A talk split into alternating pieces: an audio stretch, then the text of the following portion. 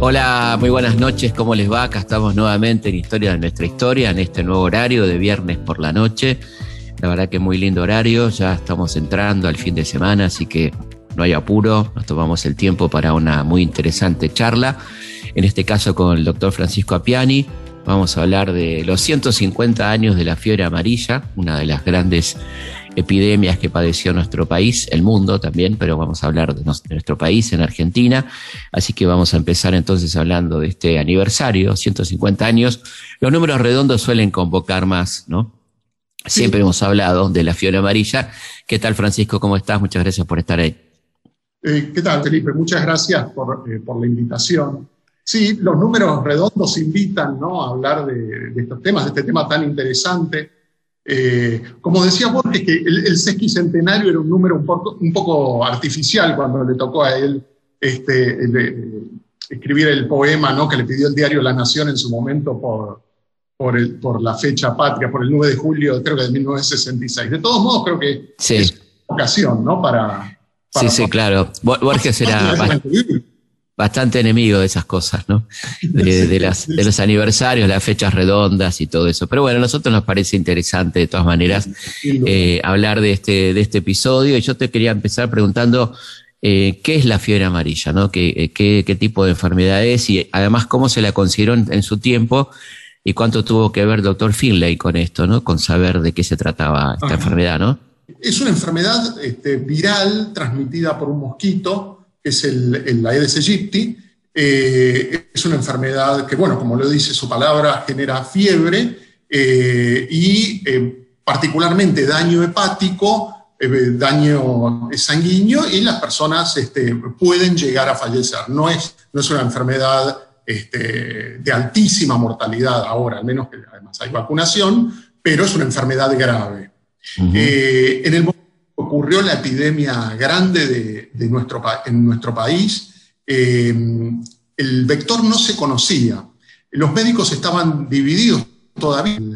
El, paradigma de, contagiosidad estaba discutido. O sea, la, medicina del siglo XIX en nuestro país, y yo, Felipe, en el mundo, eh, tenía todavía una concepción casi medieval se creía en, en, los, o sea, que las enfermedades se transmitían por el aire, por el aire impuro, por, eh, por, por compuestos en, en, en, descomposición, y no se había instalado todavía el, el paradigma ¿no? de, de Pasteur, eh, de Virchow o de Koch mismo, que decían que los microorganismos eran los responsables de la enfermedad.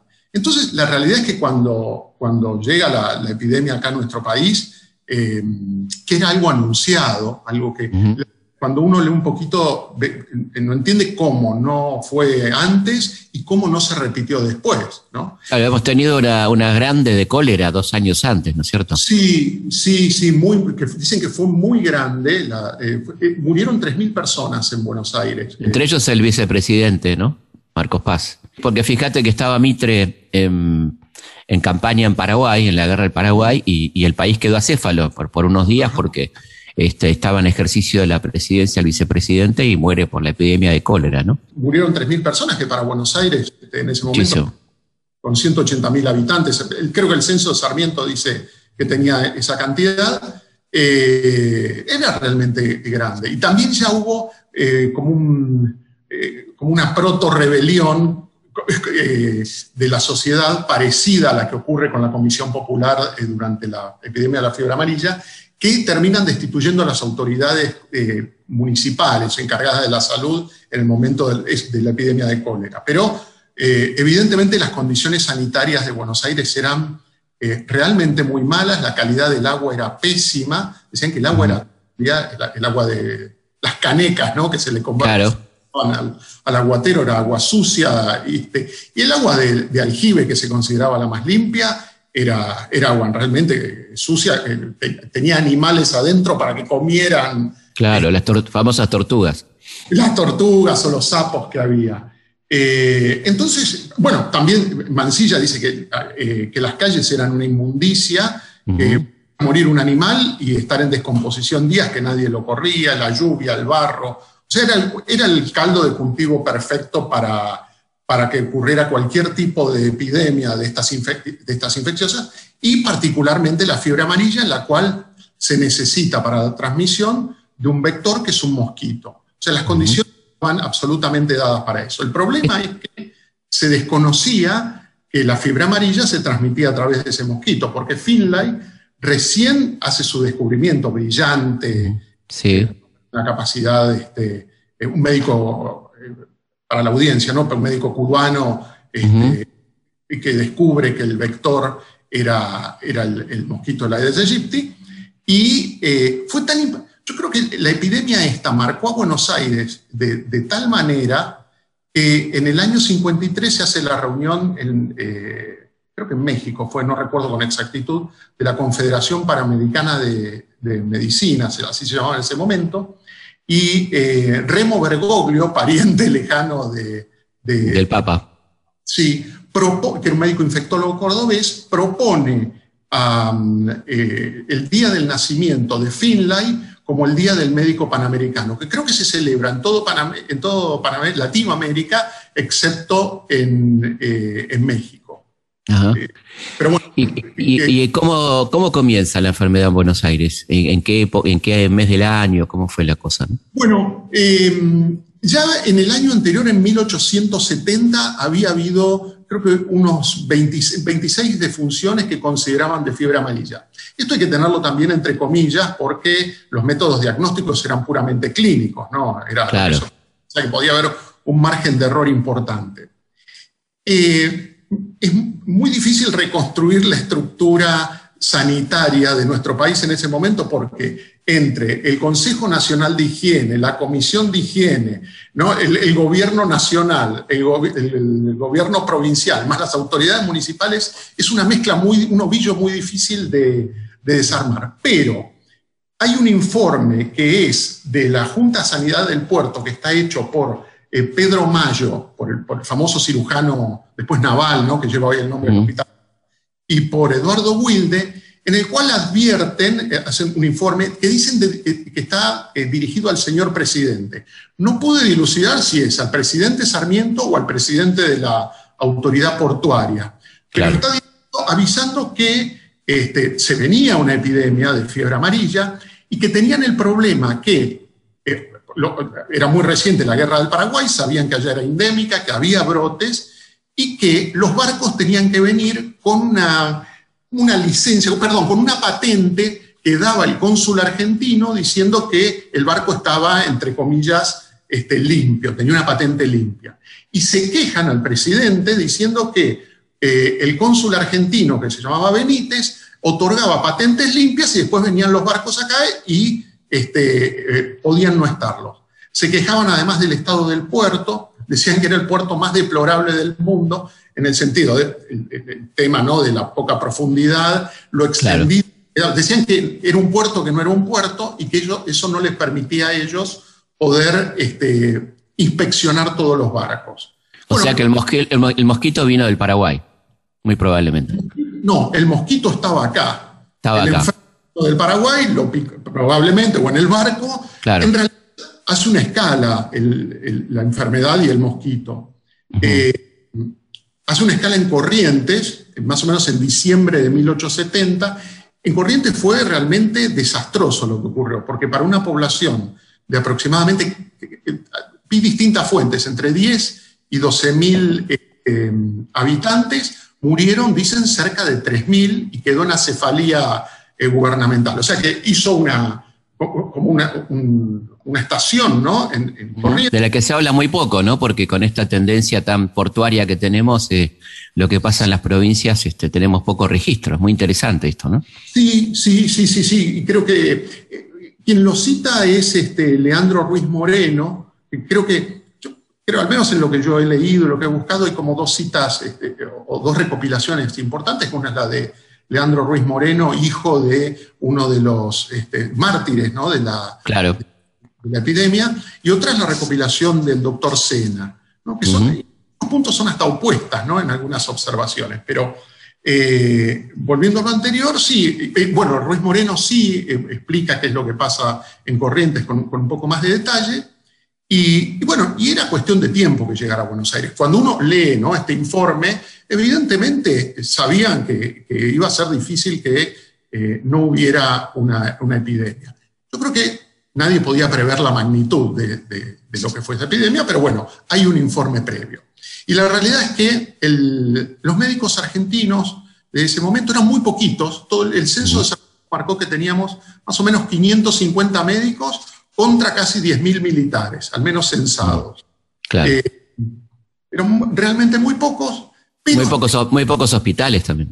Poquísimos. Buenos Aires podemos hacer, creo que la cuenta, ¿no? El de hombres, que es el actual Clínicas, el de mujeres, que era el Rivadavia, el, el Elizalde, el actual Elizalde, que era, creo que Casa de Niños Expósitos, si mal no recuerdo los de, las, este, de algunas este, colectividades, estaba el británico, el irlandés que no existe más, creo que el francés, y me estoy olvidando de alguno, bueno, y en, eh, los lazaretos que crearon durante la epidemia amarilla, que el de San Roque es el actual hospital este, Ramos Mejía. Eh, pero bueno, eran médicos, muchos de ellos, los que estaban acá, habían estado en la guerra del Paraguay, o sea, estaban entre las guerras, eran los lugares donde las, epidemias se veían, ¿no? La de tropas, la falta de higiene, las epidemias en lugares este, tropicales se, veían y conocían y sabían diagnosticar.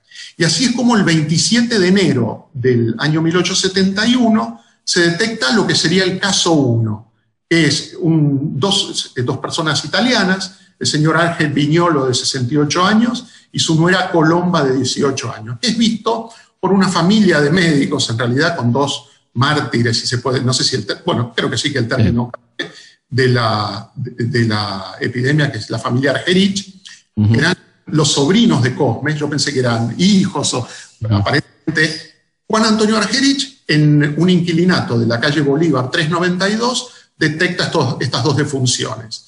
El informe inicial que le, envía a la policía dice congestión pulmonar, eh, eh, falla cardíaca, una, cuestión muy inespecífica para no alertar a la, población, a la población, pero el informe final que le llega a Enrique O'Gorman, que era el jefe de policía, es que era fiebre amarilla. Esto es el 27 de enero. Para el 22 de febrero, Eduardo Wilde, ¿no? el conocido Eduardo Wilde, dice que hay 10, que él detecta 10 casos, era un médico muy joven en ese momento, evidentemente muy, muy hábil, este, un, buen médico, dice que hay 10 casos de fiebre amarilla por día, lo que se considera un brote. La prensa responde diciendo que eh, Wilde es una guafiesta. ¿Por qué? Porque la misión del municipio, este, dirigido por Narciso, creo que. Yo no, logro entender si era intendente o cuál era el cargo que tenía, pero el cargo del municipio era Narciso Martínez de Oz. Estaba abocado en la preparación del carnaval. Claro que era una etapa del año que se esperaba con mucha...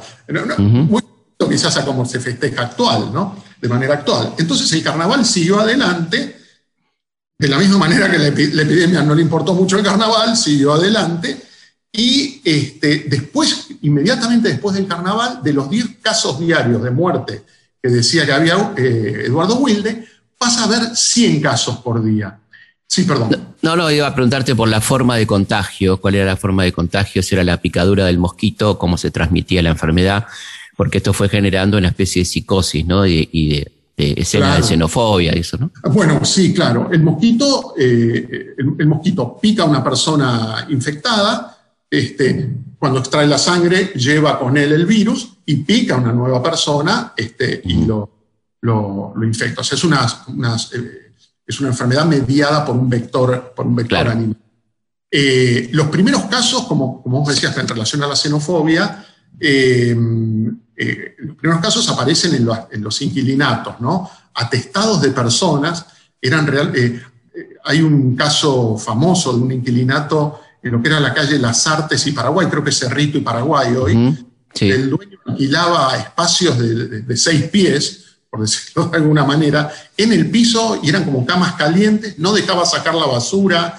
Eh, en un solo inquilinato murieron 76 personas. Entonces, como no se conocía la causa y los, que, los más las personas que más se contagiaban eran inmigrantes pobres, sobre todo de origen italiano, eh, se generan casos de xenofobia. Los italianos nunca hemos sido muy mansos tampoco, ¿no? Entonces, asistido este, cuando se les decía que había que desalojar la casa, este, prender fuego. La, eh, bueno, la Comisión Popular en un momento dice prendan fuego los inquilinatos. ¿no? claro. 5.000 italianos regresaron a Italia y muchos pedían regresar, no había manera. Y bueno, se, culpa en un principio y se genera como una situación eh, violenta al punto tal que eh, los, los, inquilinos pensaban que eran los médicos los que los enfermaban, entonces no se dejaban por ellos y los agredían. Entonces la policía, que dicen que hizo un trabajo realmente encomiable en ese momento, acompañaba a los médicos para no ser agredidos, eran los encargados de la desinfección y de la quema de las, de, las poquitas cosas que tenían esos inmigrantes. Entonces, en ese, ese punto fue un punto muy complejo. Pero la realidad que mientras se mantenía ahí, el carnaval se hizo. El problema fue que después del carnaval aumentan a 100, a 100 casos por día, pero empiezan a aparecer eh, casos en familias aristocráticas. Ahí se preocupan. Ahí, exactamente, sí, sí, sí. Ahí es donde, y donde la prensa pasa de aguafiestas a ser mucho más crítica, ¿no? A decirle agua aguafiestas a Wilde, pasa quizá en un momento, en alguna, o sea, yo tampoco he, registrado todo, eh, ni, cercanamente, pero algunos de los datos que marca sobre todo eh, Ruiz Moreno y un periodista que eh, la realidad eh, es, increíble, ese hombre que es Mardoqueo Navarro. Mardoqueo Navarro es un personaje que... Eh, Uno de los grandes cronistas de la peste, ¿no? Es el gran, el gran cronista de la peste, pero además, a la visión actual, este, 150 años adelantado. Porque él fue un cronista diario, o sea, en ese momento el epidemiólogo ¿no? que registraba día a día lo que pasaba, con el origen de la persona, no existía. Y este hombre desde el 27 de enero hasta el del 71 hasta el 22 del 6 fue marcando día a día quiénes, este, el, número de fallecidos, eh, de qué, a qué nacionalidad, en qué barrio. Y hay algo que es maravilloso, que eso también lo, adelanta, es una especie de Twitter, de tuitero moderno. ¿No? Acá él le agregaba una nota, ¿no? Entonces, por ejemplo, tal día, eh, después del carnaval, en Buenos Aires todos amarillos, algunos por la fiebre, otros de terror. O por empiezan las, rogativas, y muy irónicamente, empiezan las rogativas del clero y en, eh, con signos de admiración, estamos salvados. Claro. Muy irónico, muy inteligente. Un personaje, que, eh, lástima que quizá no hay tantos datos, es catamarqueño, eh, masón, de origen sefaradí y de Urquiza, dicen, y con quien tuvo un pleito y que decía que Urquiza maltrataba a los que tenía cerca y trataba bien a los, que, a los enemigos, no, recuerdo muy bien, pero bueno, un personaje que es el que permite tener un registro hoy exhaustivo, que después se publicó en Archivos Nacionales de Higiene en el año 1891, que a nosotros nos permite eh, determinar eh, cómo, fue la epidemia, en definitiva. Mm. Bueno, ahí empezó, la, ahí empezó la epidemia que fue creciendo en términos geométricos, ¿no es cierto? Absolutamente, sí, fue un crecimiento logarítmico al punto tal que en el 15, eh, en Buenos Aires morían habitualmente sin, sin epidemia un promedio de 20 personas por día. En el momento más álgido, lo quiero registrar bien en Buenos Aires, que es el el 10 de abril de, el 10 de, abril de 1871, no sé si no es un Viernes Santo, encima, mm. eh, mueren 563 personas, teniendo en cuenta que en Buenos Aires morían habitualmente 20. En ese momento, bueno, ahí está, hay otro tema, eh, si me permitís. Que, cómo no. no. sé si se puede hacer una analogía tan clara, pero eh, no ante la crítica que ha habido ¿no? a las medidas que tomó el gobierno actual ¿no? en relación a, la cuarentena. ¿Cuál fue la de Sarmiento? Este, Sarmiento, la, totalmente contraria, ¿no? El inefable Sarmiento, ¿no? Que tiene cosas admirables y cosas que pueden ser muy cuestionables. Muy criticables. Sí, sí, sí. Pero bueno, él toma, él, eh, a Sarmiento cuando recibe la información, primero que huyó a Mercedes en marzo se subió un tren con, con Alcina y... Con el, con el, aclaremos el vicepresidente, ¿no? O sea, queda, queda céfalo el, gobierno. Queda céfalo el gobierno y según creo que el diario de la prensa dice acompañado de una comitiva de 70 zánganos eh, y el diario La Nación con Mitre. Eh, Le da con todo. Sí, muy enemistado, dice que, qué autoridad moral va a quedar de un presidente que huye en, vez de ir a, acompañar ¿no? la tragedia que estaba ocurriendo. En marzo, cuando el pico fue a mitad de abril, ¿no?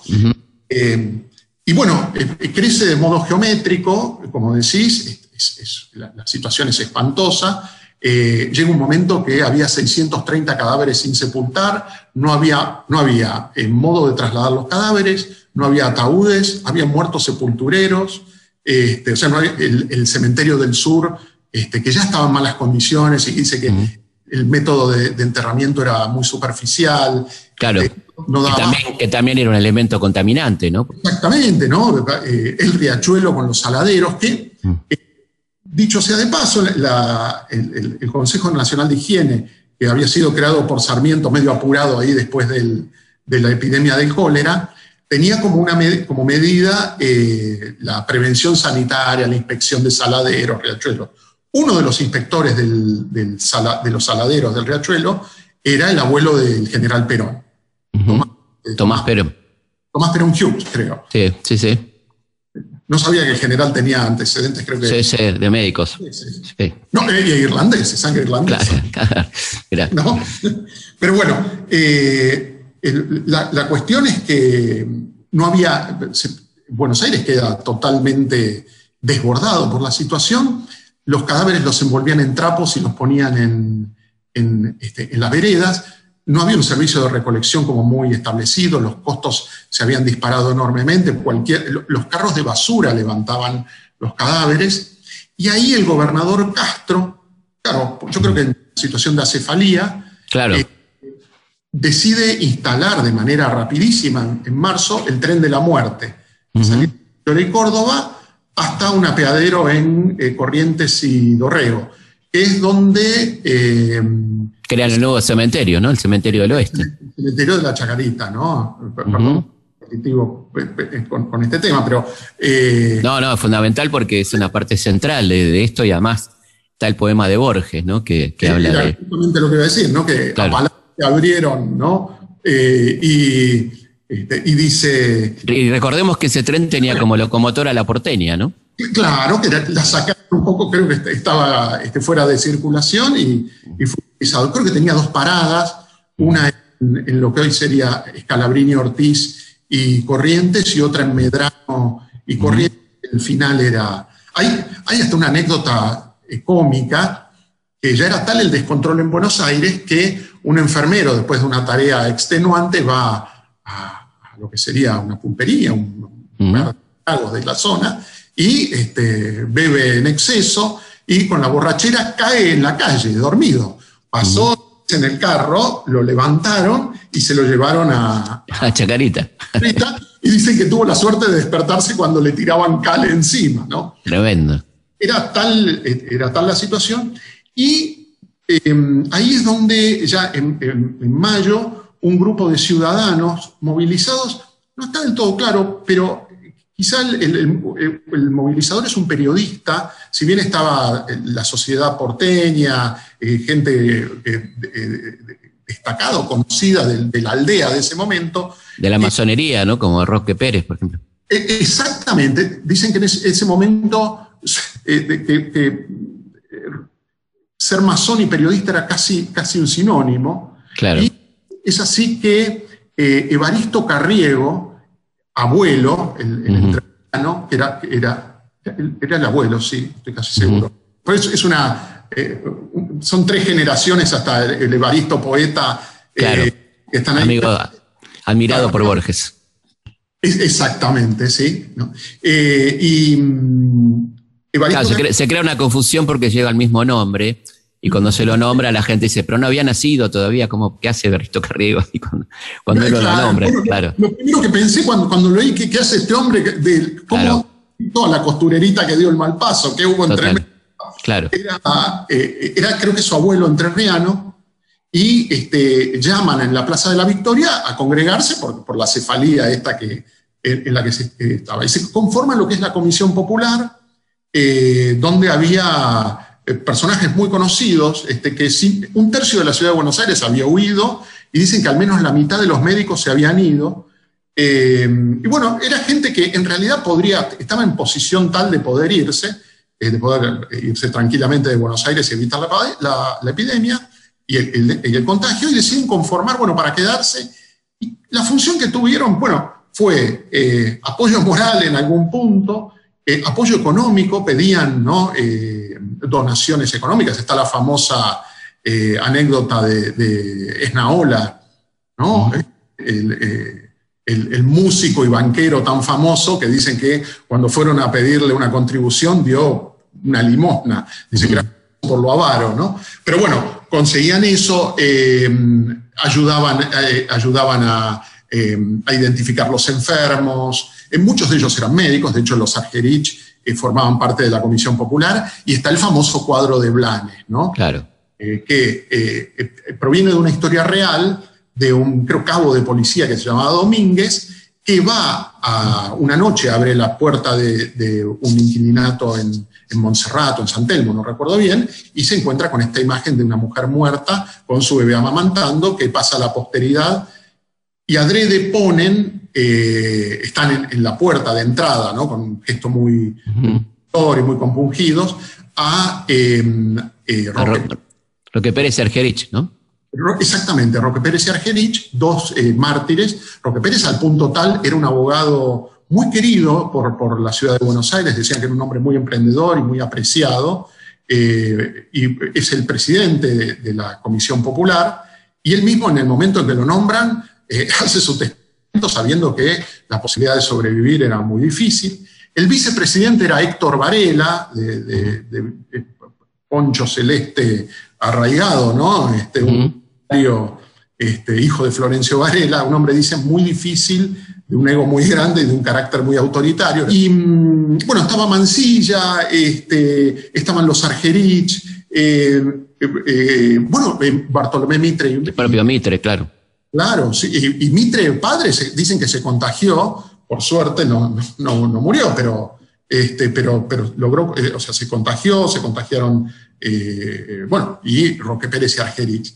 La Comisión Popular fue un apoyo importante eh, en la organización. Eh, tomaron la decisión de incautar la farmacia. Los farmacéuticos habían huido, este, muchos de ellos. Decidieron incautar las farmacias que habían quedado cerradas. Y acá un párrafo aparte, desde el punto de vista médico, la terapéutica médica, como tal, comienza en el siglo XX, ¿no? la terapéutica médica racional, basada en la evidencia médica y procesada con el método científico. Uno, cuando, ve los medicamentos que daban, este, evidentemente no, no, hacían ningún bien, sino que hasta incluso podrían este, empeorar. El método era envolver al paciente en frazadas, poner los pies en harina de mostaza, no sé bien cuál era la utilidad, que el paciente transpirara profusamente y lo, lo, que se hacía en ese momento con mucha frecuencia eran enemas, no sé con qué final. Esa era la primera etapa del, del, tratamiento. Y había una segunda etapa en la cual se usaba la quinina. Viste que la quinina ya se sabía desde la época de, de la cinchona ¿no? en Perú, claro. que se utilizaba, pero era para la malaria, no para, fiebre amarilla. Y después utilizaba mercurio, cianuro. Hay, si me permitís una pequeña digresión, hay un registro de, de, Miguel Rivera, que era el cuñado de Rosas, que era médico, que hace un diario de cuando lo va a atender al fraile Aldao en Mendoza, y él cuenta día a día los medicamentos que le daba, y finalmente uno no sabe cuando termina de leer si lo que lo mató en 1840 fue el cáncer de, en la cara que tuvo o los medicamentos y el tratamiento que le dio. O sea que, estaba, estaba completamente deforme Aldao, pobrecito. Vamos a una pausa y seguimos en Historia de nuestra historia conversando con el doctor Francisco Apiani sobre los 150 años de la epidemia de fiebre amarilla.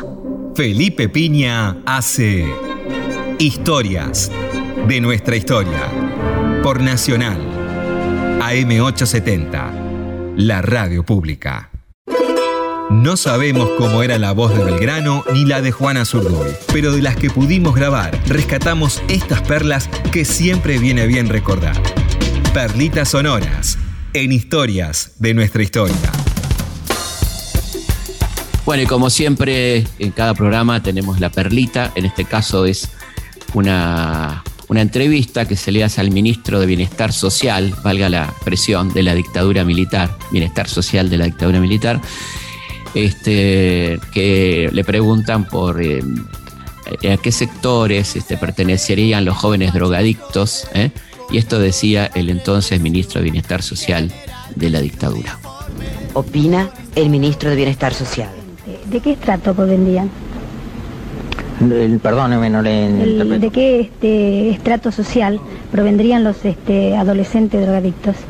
Hay de todos, pero lamentablemente yo diría que es más fácil que los haya entre el ambiente estudiantil que entre el ambiente trabajador. Normalmente el que trabaja está en procura de un ideal y demás. A veces el exceso de, de pensamiento puede motivar estas desviaciones. Los hechos, los lugares, los personajes son muchos. La forma de contarlos, una sola.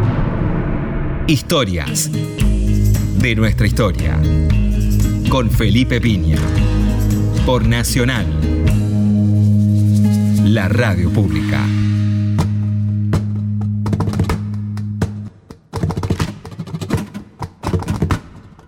Seguimos en Historia de nuestra historia. Eh, quería contarles cuáles son nuestras vías de comunicación.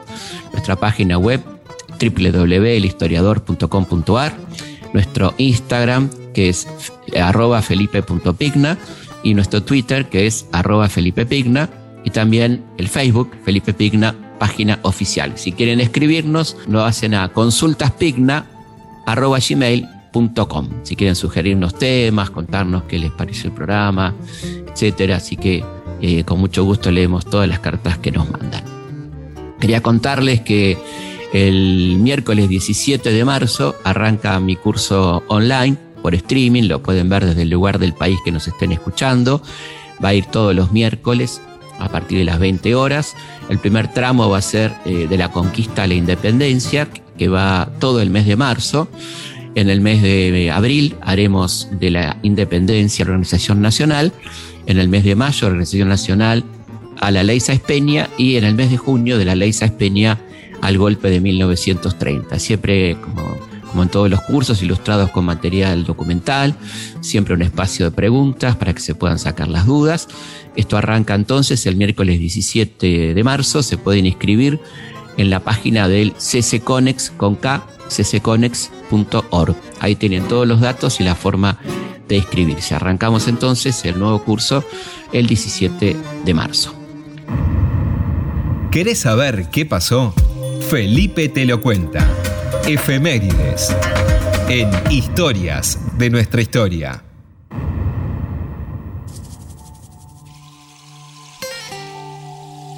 Vamos a esta sección que tanto les gusta, que es la sección de efemérides.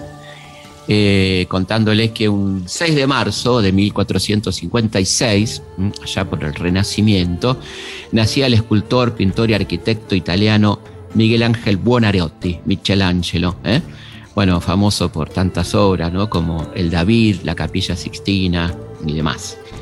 En 1927 ¿eh? nace nada más y nada menos que Gabriel García Márquez, el famoso escritor colombiano, autor de Cien años de soledad, El coronel no tiene quien le escriba, Crónico de una muerte anunciada, bueno, tantos libros maravillosos. Premio Nobel, como todos sabemos. En 1970 salió a la venta el simple, eh, como se compraba en aquel momento, el sencillo Let It Be de los Beatles, canción ícono de la banda de Liverpool, ¿no? Y la más representativa de, este álbum, que, después va a ser el, el álbum homónimo, Let It Be eh, compuesta por McCartney, aunque en los créditos aparezca como Lennon y McCartney, que ya era el clásico de los clásicos. ¿no? Una vez le preguntaron a Ringo por qué no componía tanto, y Ringo dijo porque había dos tipos que se llamaban Lennon y McCartney que hacían las cosas bastante bien. ¿no?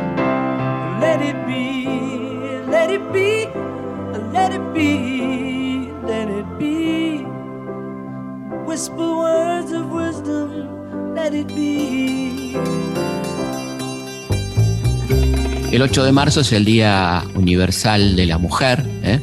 que tiene que ver con toda una tradición de lucha, distintas fechas que jalonan esta, este, este día, a lo que va a llevar a que finalmente en 1975 las Naciones Unidas este, resuelva que se celebre a nivel mundial el Día de la Mujer, ratificado en 1977.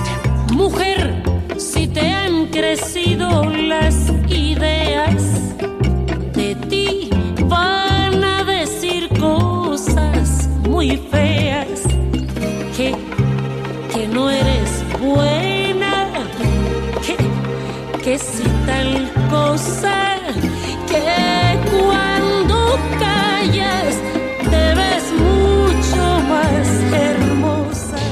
En 1965, un 8 de marzo, Estados Unidos invade Vietnam, comenzando esa guerra infernal realmente, ¿no? Una cosa espantosa que duró tantos años hasta 1975, ¿eh? 10 años de verdadero infierno. El 10 de marzo de 1813 se crea en Buenos Aires la Facultad de Medicina, dirigida por el doctor Cosme Argerich. ¿eh? Un 10 de marzo de 1993 es un día realmente muy trágico para la Argentina. Por decisión del presidente Carlos Menem se cancelan los servicios interurbanos de pasajeros ¿eh? y el cierre de ferrocarriles argentinos. Nos quedamos sin trenes, lo cual fue una verdadera tragedia para muchos pueblos del país. Hay que recordar esta fecha, ¿no? De cómo se fue muriendo la economía regional este, en aquel país que se quería más financiero que industrial, más, más timbero que productivo, ¿no? Y esta muerte del tren decretada por Menem un 10 de marzo de 1993. Las muertas de un expreso que quedó en el pasado. El 11 de marzo de 1842 nace en Buenos Aires Leandro Alem, ¿eh? el famoso fundador de la Unión Cívica primero y la Unión Cívica Radical después. ¿eh? Participó de la Revolución del Parque, creó el partido con su famosa frase que se rompa pero que no se doble, hablando de la necesaria intransigencia que tenía que tener el radicalismo frente a la corrupción y frente al poder. El 11 de marzo de 1921 nace nada más y nada menos que Astor Piazzolla, ¿no? uno de los músicos argentinos más extraordinarios. Se cumplen 100 años ¿eh? del nacimiento del querido Astor Piazzolla, un hombre que cambió para siempre la música argentina, particularmente el tango.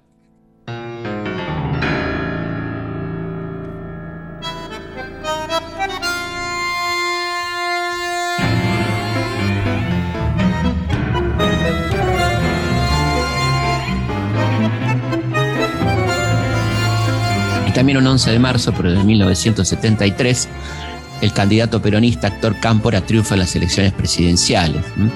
Eh, recordemos que fue una, presidencia breve de apenas un poco más de, no llegó a los, a los 50 días, ¿eh? este, una época muy convulsionada de la Argentina que le tocó presidir al doctor Cámpora en nombre de Perón, ¿no? Cámpora al gobierno, Perón al poder. El 12 de marzo es el Día del Escudo Nacional, porque ese día la Asamblea del año 13 lo adopta oficialmente como símbolo patrio. ¿no? Y el 12 de marzo de 1927 nace el doctor Raúl Alfonsín, el presidente de la transición democrática. ¿eh? Ese día nace el querido doctor Alfonsín. Si nosotros cumplimos con nuestro deber, nuestros nietos nos van a honrar como nosotros honramos a los hombres que hicieron la organización nacional.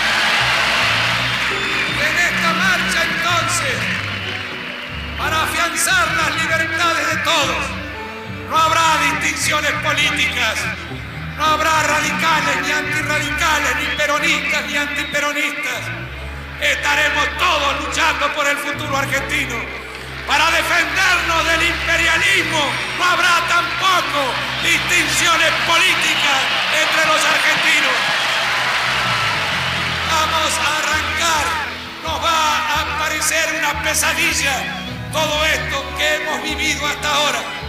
Y será el esfuerzo de todos, absolutamente de todos, de los hombres y de las mujeres, de las mujeres argentinas que sufren todavía las consecuencias de esta sociedad anticuada y machista. Que si alguien distraído al costado de camino cuando nos ve marchar, nos pregunta, hacia dónde marchan, por qué luchan, que luchamos para constituir la Unión Nacional, afianzar la justicia, consolidar la paz interior, proveer a la defensa común, promover el bienestar general y asegurar los beneficios de la libertad para nosotros, para nuestra posteridad y para todos los hombres del mundo que desean habitar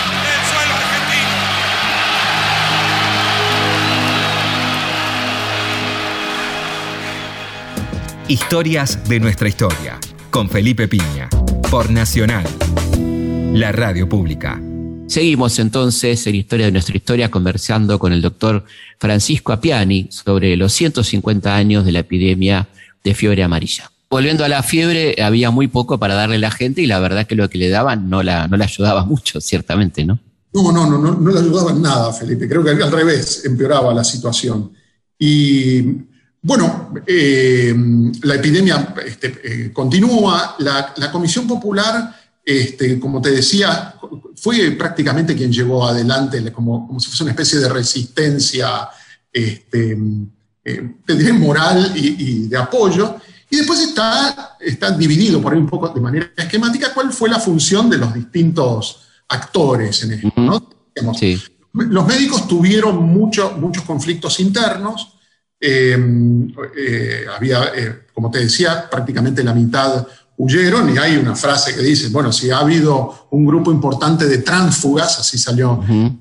en la prensa, también ha habido un grupo de, médicos abnegados que se han quedado a enfrentar. Este, Es que en realidad enfrentar la epidemia era también convertirse en vector. O sea, Claro. cuando, cuando, cuando los italianos decían este, nos enferman, tampoco estaban tan equivocados. Por ahí tenía de una habitación donde lo había picado un mosquito, entraba a otra y era el que, el que, dejaba, Claro. este, el que dejaba la enfermedad. Y además no, no tenía cómo protegerse los médicos. No, había- no había manera de protegerse. No, No, había, bar- barbijo que valga. ahí. No, no había barbijo que vaya y encima en pleno verano y con, dicen, un calor inusual que también favoreció eh, la reproducción del mosquito.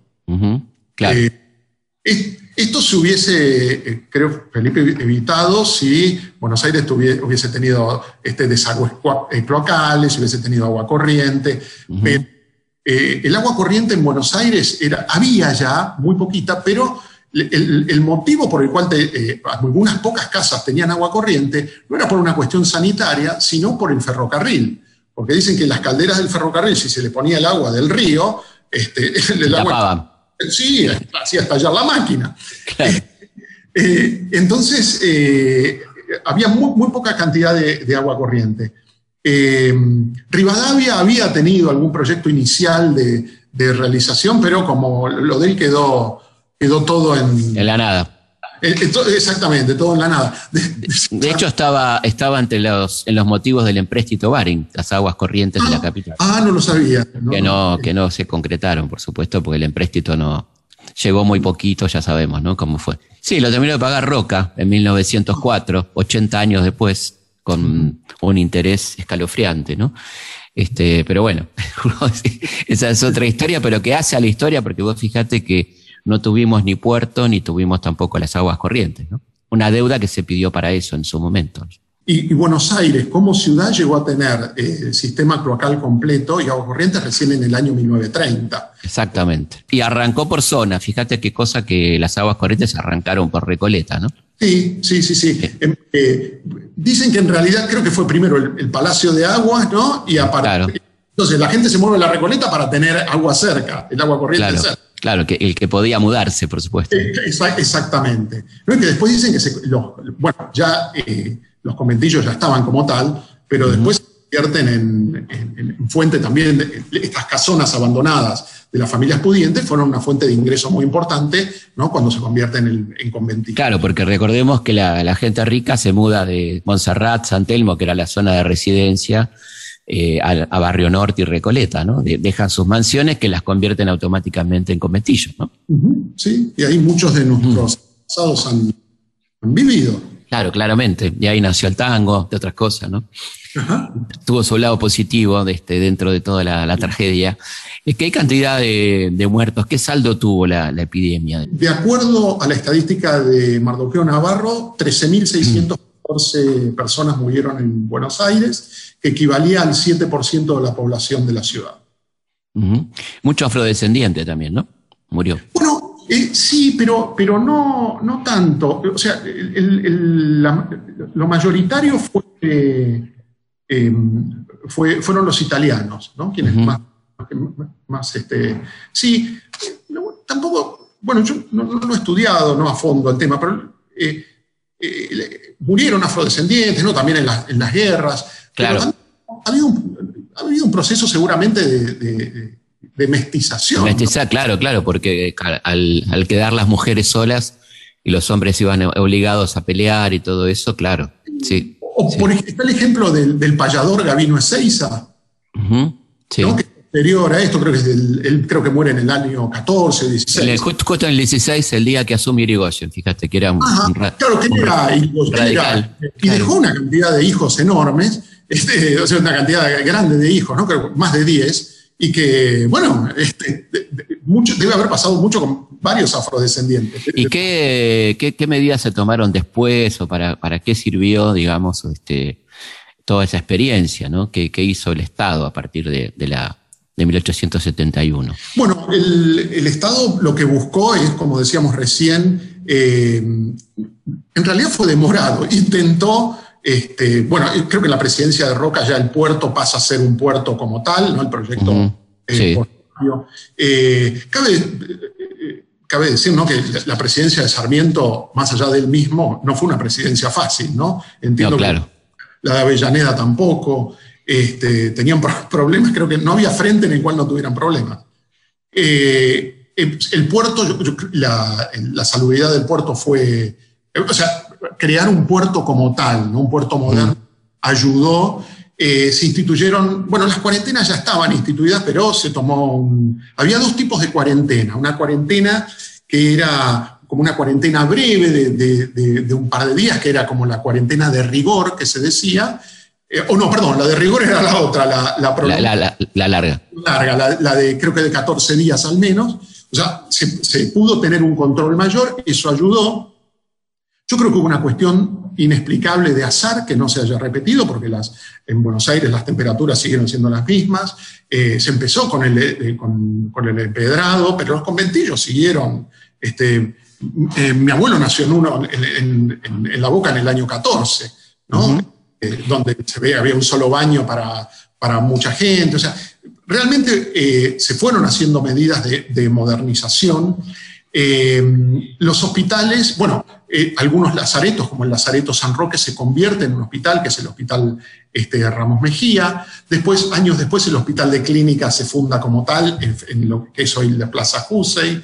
O sea, se, se- se tomaron este, algunas medidas, pero creo que más allá de estas medidas relacionadas a la modernización de Buenos Aires, a, a aumentar, este, bueno, que la gente también fuera a vivir al interior, creo que fue, mu- muchos inmigrantes italianos fueron de- de- y españoles también, obviamente, este, y de otras colectividades que hayan ido al interior también yo creo que ayudó, pero creo que si me preguntas a mí, al menos por lo que he leído, no se repitió otra epidemia por esas cuestiones que uno no puede, no puede explicar. Las medidas no fueron, creo, lo suficientemente contundentes ni rápidas como para, más allá teniendo en cuenta que hubo desde que se eh, desde que termina la epidemia de 1871 hasta que Finlay descubre que, es, que el vector es el mosquito, pasan 10 años. Claro, y, y es medio misterioso cómo termina la epidemia, ¿no? Porque si no se tomaron las medidas eh, pertinentes, ¿no? Es Claro, raro eso, ¿no? Yo creo que fue un fenómeno climático, o sea, se llegó a... Se, se murieron los mosquitos, digamos. Exactamente, se murieron los Claro. mosquitos y este, empezó el invierno, demorado también, y, y creo que eso fue lo que hizo la- que finalice sin ninguna duda la, este, la, epidemia. Hubo algunos casos después posteriores, las, la- las tres enfermedades quizás más temidas en, esa época eran, en Buenos Aires particularmente, la fiebre amarilla y este, el cólera, ¿no? como desde, el punto de vista epidémico, y en el interior de nuestro país la viruela. ¿no? Recordemos que la, vacunación, ¿no? la de Jenner es del siglo XVIII y que en nuestro país se vacunaba el, brigadier general, este, eh, bueno, incluso antes, ¿no? No solamente Rosa, sino creo que a partir de 1810 ya había planes de vacunación. Sí, ¿no? sí, sí. Este, eh, pero en el interior del país, sobre todo en, la zona, en, las zonas de- del desierto, dicen que el indio le tenía pavura a la, a la viruela. Eh, es difícil saberlo con exactitud, pero se estima que una de cada tres personas que tierra adentro contraía la viruela moría, ¿no? Ujú. Que dejaban Claro. con algunas pertenencias y, la- y- y el resto de la toldería este, huía, ¿no? Claro, claro, claro. Esas eran como las tres enfermedades epidémicas más temidas en el, al, menos durante el siglo XIX. ¿Por qué te interesó este tema? ¿Por qué te, me, te, pusiste a trabajar sobre esta, esta epidemia? Eh, yo estoy en un hospital que es el Hospital de Clínicas, que tiene, tiene cosas, este, cosas buenas. Bueno, yo pertenezco también a una cátedra, mi tarea, yo soy médico psiquiatra, este, eh, soy docente y, hago investigación.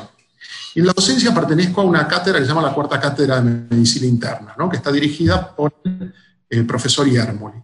Y tenemos un espacio que es este, único, ¿no? que aquellos a los que tenemos algún grado de interés amateur, ¿no? Eh, como habrás visto en la historia, este, eh, eh, tenemos un espacio que se llama el ciclo cultural y nos permite, si tenemos algún interés, poder explayar. Es un lugar maravilloso este, y que en definitiva nos, enriquecemos nosotros. Creo que, creo que los alumnos es importante. Está, nosotros hoy que nos gusta hablar de la medicina basada en la evidencia, sabemos que los alumnos de medicina que reciben eh, no solamente formación médica, técnica, sino que eh, reciben eh, información cultural e histórica, tienen después un mejor rendimiento como médicos. Como el que solo de medicina sabe ni de medicina sabe. Totalmente. En, estos médicos del siglo XIX que eran de todo, ¿no? Periodistas, este, historiadores políticos, militares. Tipos, tipos muy completos, ¿no? Bueno, y hay que mandarle un gran saludo al doctor Roberto Yermoli, que es un, es un capo en todo, ¿no? La verdad que es una persona de una cultura extraordinaria, un gran médico por otra parte, y alguien que, bueno, que es un experto en, en José Ingenieros y en tantos otros médicos de la historia, ¿no? Alejandro Posadas, este, bueno, grandes, grandes personajes de nuestra, nuestra historia de la medicina. Bueno, este, queremos agradecer mucho, Francisco, por este rato. Este, un abrazo grande y estamos en contacto. Así que muchísimas gracias. El agradecido soy yo, que siga muy bien. Gracias. Muchas gracias. Bueno, estamos llegando al final de este programa. Le agradecemos mucho al doctor Francisco Apiani por esta entrevista muy interesante sobre los 150 años de la epidemia de fiebre amarilla. Ojalá que hayamos aprendido y que aprendamos de estas cosas, ¿no? De lo importante que es la salud pública y la presencia del Estado, cuidándonos y previniendo sobre todo este tipo de cosas. Nos volvemos a encontrar, como siempre, viernes a la noche, aquí en Historia de nuestra historia por Radio Nacional, la radio pública. Hasta la próxima. Historias de nuestra historia. Usando un simple mecanismo. Conducción. Felipe Piña.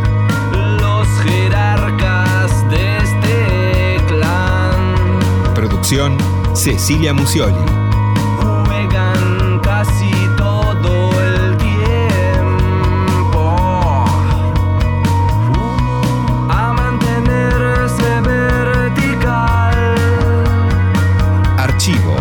Mariano Faín. A medicarse y enviudar. Edición Martín Mesuti.